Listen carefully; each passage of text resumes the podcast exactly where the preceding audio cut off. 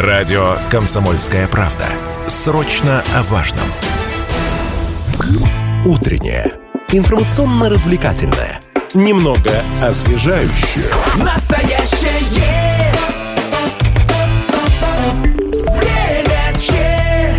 нашей студии руководитель благотворительной организации «Пища жизни» Валерий Долгополов. Кратко скажу а, о том, о чем мы сегодня будем говорить. Э, Команда волонтерской организации не так давно побывала в Донбассе. А, Там они занимались раздачей еды для нуждающихся людей. И вот мы сейчас будем об этом говорить, о том, как там работалось, каким образом доставались продукты. А, Валерий Игнатьевич, доброе утро. Доброе утро. Доброе утро, рады вас видеть. Уважаемые радиослушатели, можете также подключаться к прямому эфиру. Телефон 7000, ровно 95,3, Вайбер, WhatsApp 8 908 0953 953. Ну и, конечно, можете оставлять ваши комментарии а, под а, трансляцией, которая сейчас идет в нашем официальном сообществе ВКонтакте «Комсомольская правда Челябинск». Ну и в целом, вот, э, Валерий Игнатьевич, скажите, пожалуйста, о последней вашей поездке на Донбасс. Это же не, не первая же она да. уже была, насколько мы знаем. Хочу ясность нести. Э, я нахожусь на Донбассе уже 470 дней с 26 февраля. То есть вы сюда, сюда скорее наездами бываете? Я приехал сюда по обстоятельствам таким, что ну, необходимо немножко вот эту вот, кожаную свою машину подправить. Угу. Вот, и с нетерпением жду момента, когда вновь вернусь. Где-то дней через 10 уже буду вновь на Донбассе, в своей семье, волонтеров, друзей. Как последняя поездка прошла вот на Донбасс, которая была? Ну, последняя поездка безотрывно длилась в течение года. Угу. Вот вы сказали о волонтерской семье. Сколько там народу? И это все организация пищи жизни или это некая такая волонтерская сеть, э, которая занимается, где люди занимаются разным? Ну, во-первых, я хочу сказать, что э, межрегиональная благотворительная общественная организация «Пища жизни» включает в себя, 50, включает в себя 58 городов э, в стране из, из 36 регионов. Конечно, это волонтеры. Почему? Конечно, потому что это те люди, которые проходят у нас обучение, инструктаж и выполняют, учитывая, что мы находимся на территории, где действует военный режим. Угу. Вот, соблюдается дисциплина, и мы играем по одним правилам. Да, это в основном. Но за последние полгода мы, поскольку, честно скажу, что не густо волонтеров не каждый решится поехать, Боятся рискуя для, для жизни. И мы привлекаем волонтеров, обучаем из местных. Угу. Из местных. Это в Северодонецке, в Рубежном, в Лисичанске, в других городах Донбасса, начиная от Мариуполя и до северной агломерации.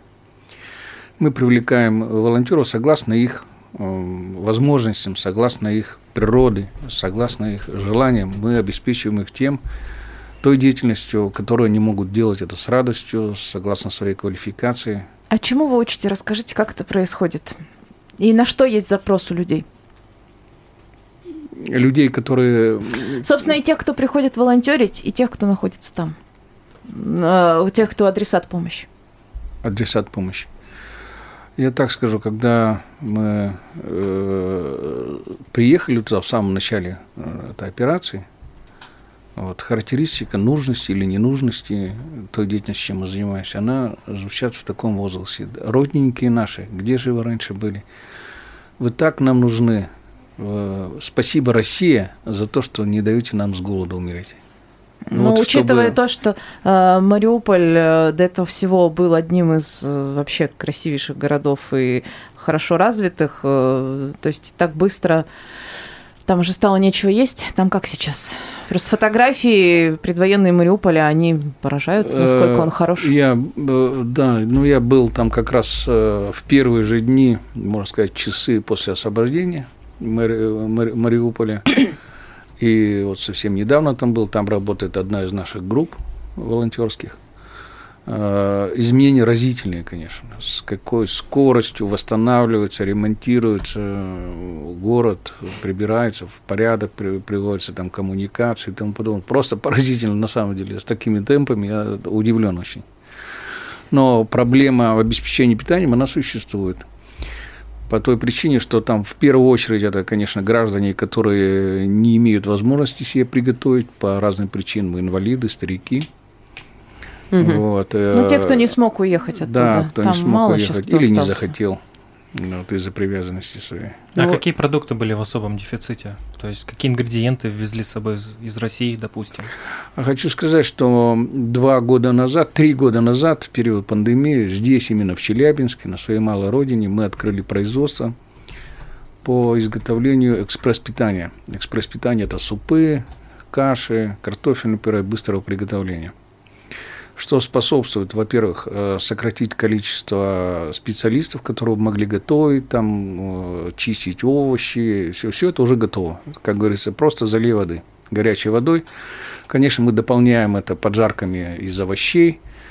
И таким образом один, даже один человек может в течение часа на полторы тысячи человек приготовить горячего супов, там, картофельное пюре, и каши и тому подобное. Ну, а что, а что в меню, вот сказали, там картофельные пюре, каши, супы, если вот более Борщ, детально? го- гороховый суп с овощами, даже уха вегетарианская есть, картофельное пюре с поджаркой, э, каша гречневая с овощами, ну, вот так. Ну и, конечно же, вот э, 31 декабря э, за полчаса до нач- начала Нового года мы официально открыли э, благотворительную пекарню э, в Старобельском районе, благодаря чему мы до 3000 булочек ежедневно можем готовить для людей, которые просто они полюбили наш хлеб, и которые хлеб всему голова, и которые очень в нем нуждаются люди. Где вы берете еду для того, чтобы ее туда привозить? Э, Мы э, не еду берем, мы берем продукты, а еду- потом их трансформируем Ну да. в еду. Да, да, И да. Где передаем вот это людям. все берется? А, э, Как я говорил, во-первых, это транспортными компаниями э, экспресс-питания в мешках или в коробках, оно присылается к нам на границу, там мы уже с Ростов- Ростовской области, там уже мы своим транспортом перегружаем и везем в наш волонтерский лагерь. А, Потом на местных рынках закупаем. Местные бизнесмены э, нам помогают э, на оптовых базах. То есть в отношении продуктов э, нет проблем. Весь ассортимент продуктов доступный.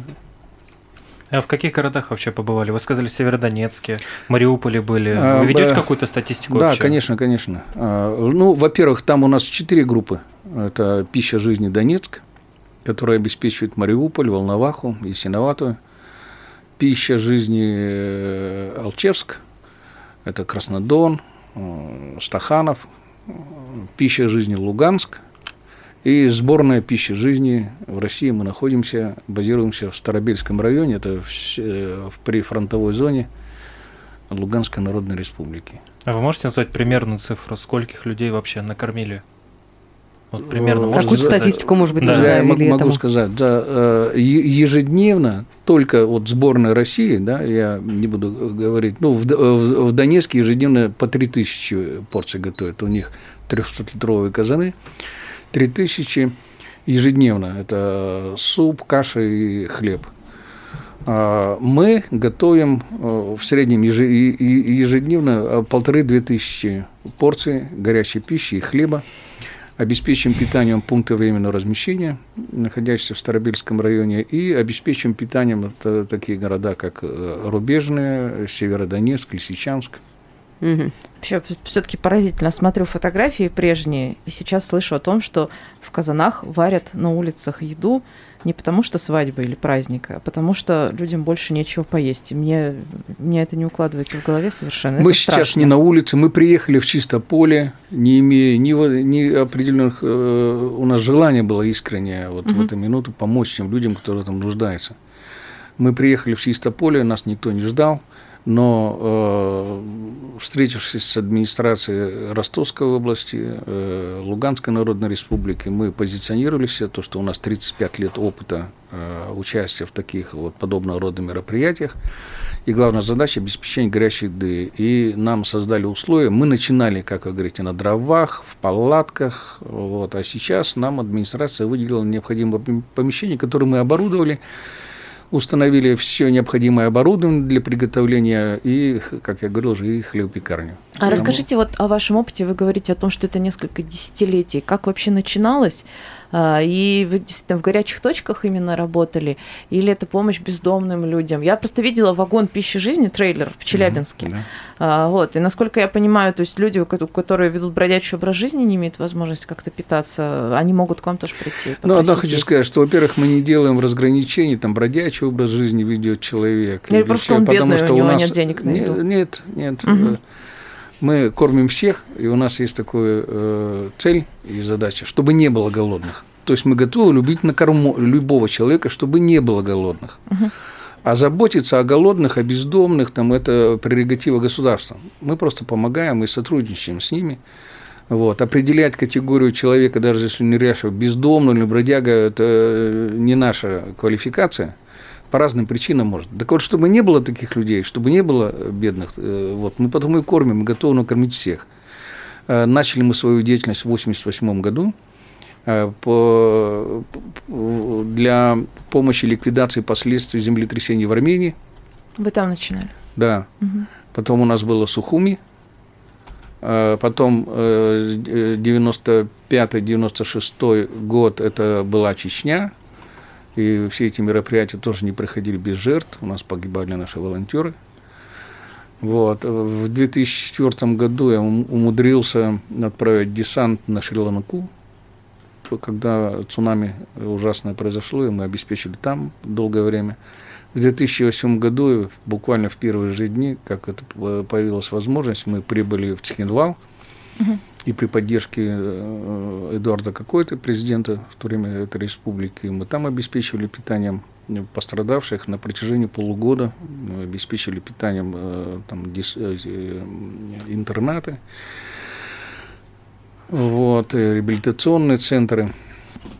Э, и во время пожаров мы обеспечивали питание и в Якутск, и, Якутск, и э, Петрозаводск, и другие города. То есть э, последствия стихийных бедствий. Ну, в общем, где плохо, где Да. люди голодают, вы туда едете. Мы там, чтобы не было плохо. Давайте сейчас сделаем паузу небольшую. Скоро вернемся и будем продолжать. Мы продолжаем эфир на радио «Комсомольская правда» Челябинск. У микрофона Алина Покровская, Лидия Андреева, Марсель Хайрулин. Друзья, а, продолжаем эфир. Вот э, сегодня говорим о том, что команда Челябинской благотворительной организации «Пища жизни» недавно вернулась из Донецкой области. И там они, несмотря на прилеты снарядов и разруху в результате боевых действий, совершают настоящий подвиг. Они кормят бесплатными обедами всех нуждающихся, кто потерял надежду. А, И в целом вот э, удается ли накормить всех желающих, какие продукты особенно трудно достать на линии свой, и чем можно помочь волонтерам. Вот об этом сегодня мы говорим с основателем и руководителем благотворительной организации «Пища жизни» Валерием Долгополовым, который сегодня у нас в гостях. Валерий Игнатьевич, доброе утро. Доброе утро. А, вот есть вопросы от наших слушателей. Давайте по сообщениям пройдем. Кстати, напомню, э, контакты прямого эфира 7000 ровно 953 это телефон, по которому можно нам в студию дозвониться. WhatsApp и Viber 8 908 0953 953. Еще у нас трансляция идет ВКонтакте, там тоже в комментариях можно задавать вопросы. А, Пишет нам Иван, э, название «Пища жизни». Суть понятна, но звучит коряво. А, Откуда появилось это название? Ведь оно же явно не просто так возникло. Ну, я не вижу никакой корявости. Я пытаюсь сделать все правильно и избегать разнокорявости. В чем корявость я Ну, это вижу, как это? да. Сколько людей, столько мнений? Ну, Расскажите ск- об истории мне, мне названия. немного, но по сути, по сути, это пища жизни, потому что она сохраняет людям жизнь. И пищу жизни, пища жизни не только наполняет желудки, но также людям, которые, вот это самое главное, им оказывается внимание, им оказывается поддержка, мы, э, им оказывается дружба. У нас очень много друзей э, на этих э, терри- территориях. И потому это пища жизни. Еще она пища жизни, потому что по все, основная масса волонтеров движения, они вегетарианцы, лакто-вегетарианцы. Лакто-вегетарианцы – это те, которые употребляют в пищу молочные продукты. Ну, то есть не строгое вегетарианство. То есть Не, я- ну, я- Ну, яйца, ст- молоко можно Ну, для есть? этого коров же не надо убивать. Да, да. Ну, то есть главное, что животных не убивают. Да, а э, не не убивать жив- животных – это один из принципов милосердия и сострадания, который мы пытаемся себе развить. То есть у вас вегетарианская Да, еда, да, лакто-вегетарианская. Да. Ага. Друзья, давайте примем сейчас звонок. 7000 ровно 95 э, и 3. Звонок в утреннюю редакцию. А, Просьба надеть наушники. И вот вопрос от радиослушателя. А, Выслушать. Здравствуйте, как вас зовут? Доброе утро. Доброе утро, меня зовут Сергей. Вот вы мне сказали, что вы были в Чечне, в Сухуме. Ну, свой, это понятно. У меня вопрос такой. А кормите всех, и наших, и ваших? Нет, правда, вот я никогда не занимался благотворительно. То есть как можно накормить врага, или вернее гражданского с той, с той стороны? Спасибо. Спасибо Мгм, большое. Ну да, мгм, паспорт спрашивать, это как-то... Тем более не у всех он есть. Да, вот именно для меня это тоже удивительно. Но и потом, э, вы знаете, мы все-таки не политическая организация. Я понимаю, о чем вы спрашиваете, но если человек нуждается в пище, э, особенно если это из числа гражданских, э, какая разница, с какой он стороны? Он, что с одной, что с другой, он становится заложником этой ситуации. И если мы поистине пытаемся развить себе милосердие и сострадание, то для нас нет разницы, кто он там, враг или еще что-то. Для меня нет врагов. Я ни разу не слышал на территории Донбасса и в сердце своем покопался тоже. У меня нет даже оттенка там, допустим, хохляку на геляку или еще что-то. У меня украинский, у меня очень много друзей украинцев, и я не разделяю это. Я не разделяю. Для меня нет среди украинцев друзей. Другой э, врагов. Другое дело, что ну, так получилось, что многие сейчас находятся под влиянием, там, или еще по, по, по каким-то причинам. Какие-то контакты у вас прервались, э, когда все это началось? Вот, э, может быть, дружеские? Потому что, ну, что люди просто вот отказываются общаться. Такое есть? А, Вы знаете, у меня нет э, ни одного случая, чтобы кто-то отказался со мной. И я просто э, чувствую, что человек, допустим, не расположен, или у него другое, другое представление о ситуации, которая Мгм. там есть. Я эту тему не затрагиваю. То есть вы, вам удается общаться, Да мне не о чем с касаясь, людьми не поговорить. касаясь э, Да, конечно. таких тем, конечно. на которых Да, можно да. разругаться? Для этого есть те люди, которые решают эти судьбы, кто уполномочен на это. Мы не знаем полной картины, мы не знаем причин истинных. И спекулировать, тем более там поднимать какую-то, э, на, это, на этом строить э, враждебность по отношению к друзьям, которые строились десятилетия, я не сторонник этого.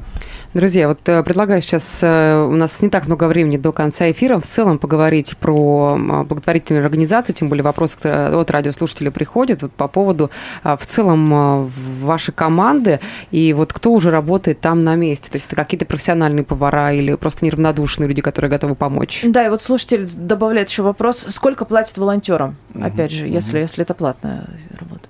Мгм. Ну, э, во-первых, перед вами сидит э, парень э, с 74 года, э, будучи студентом кулинарного техникума. То есть вы сами кошеварите? Да, я закончил кулинарное училище Мгм. по, образова- э, по про- профессии моя повар-кондитер. И начиная с, с ученика, последняя запись трудовой книжке была директор кабинета питания. То есть какие-то навыки, организации, общественное питание, ну, надеюсь, у меня есть. Соответственно, у меня есть о чем поговорить и, и научить. Конечно, мы э, приглашаем э, тех людей, которые имеют э, склонность к этому. То есть кулинарное желание. образование это прям предпочтительно. Ну, не, ну, в любом деле профи- профессионалы всегда предпочтительны. Но я иду по пути, мы готовим профессионалов. Мгм. Мы обучаем профессионалов собственным примером. А вот если простой человек захочет помочь или поддержать, то как это лучше сделать? К вам обращаться или есть специальная какая-то вот... Ну, это зайти на нашу страничку ВКонтакте, МБО «Пища жизни», там есть все реквизиты, все телефоны, вот, и мы сможем ответить. И согласно, мы знакомимся с людьми, мы не призываем никого, э, приезжайте к нам, это, то есть, ну, сами понимаете, там не та ситуация, мы же несем за Это людей для ответственность. жизни, конечно. Вот. И т- потому мы социально э, состоявшихся людей в первую очередь приглашаем, которые несут ответственность за маленьких детей, как говорится, беременных женщин. До недавнего времени я говорил, девчонок не берем, не А, потому кстати, что мы их не игнорируем. Да, вы говорили, что вы не брали женщин, а сейчас они у вас работают? Есть, есть, есть такие. И те, которые очень многим мужчинам могут дать фору вперед. Мгм. Ну Вот э, мы слышали о том, что на днях э, ваша организация стала лауреатом законодательного собрания и в, в номинации «Благотворительная деятельность». В целом, как-то власти помогают вот в, в этой работе, в этой деятельности? Как происходит коммуникация? Или здесь э, вот как-то другие какие-то работают механизмы? Мы цели не ставим с собой, чтобы кто-то нас поблагодарил, это уже следствие той деятельности, чем мы занимаемся. Мы благодарны власти о том, что, во-первых, у нас создано законодательство такое, которое дает возможность всем проявляя искренность и желание заниматься, заниматься благотворительностью, ну, в рамках закона. Но они достаточно очень, ну, возможности есть. И, конечно, это благодаря власти. А был ли такой случай, что местные жители сами там несли помогать там?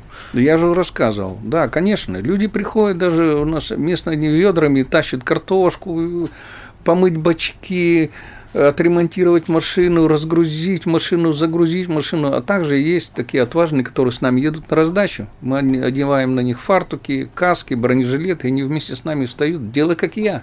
А конфликтов нет во время раздачи? То есть не, не было такого, что прям кто-то э, Ну, что назвать э, конфликтом? Ну, люди же разные бывают. Ну кто-то... да, то есть кто-то э, там без очереди еще как-то... Ну, это, конечно, это было не просто, просто конфликт. Мы попадали в ситуацию, когда приезжаем в рубежный, э, они нам сдали нас 4 часа, вылезли из подвалов, по 3-4 месяца не ели, не пили. И вот когда мы приехали, двухтысячная толпа нас встретила – и тут начался конфликт. Э, Кошмар. Люди боялись, что кому-то не хватит. Началась сдавка, там э, до, дело до драки дошло.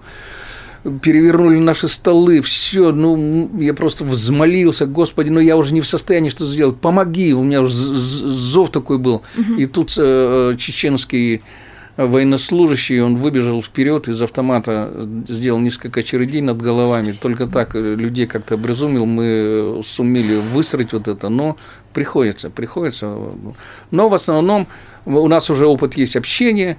Перед началом раздачи я знакомлю людей с правилами, призываю их к уважению к старшим э, людям, к инвалидам – Э, для того, чтобы все-таки их обеспечить питанием. Стараемся, но риск такой есть. Надо понимать, люди просто они ну, сумасшедшие становятся.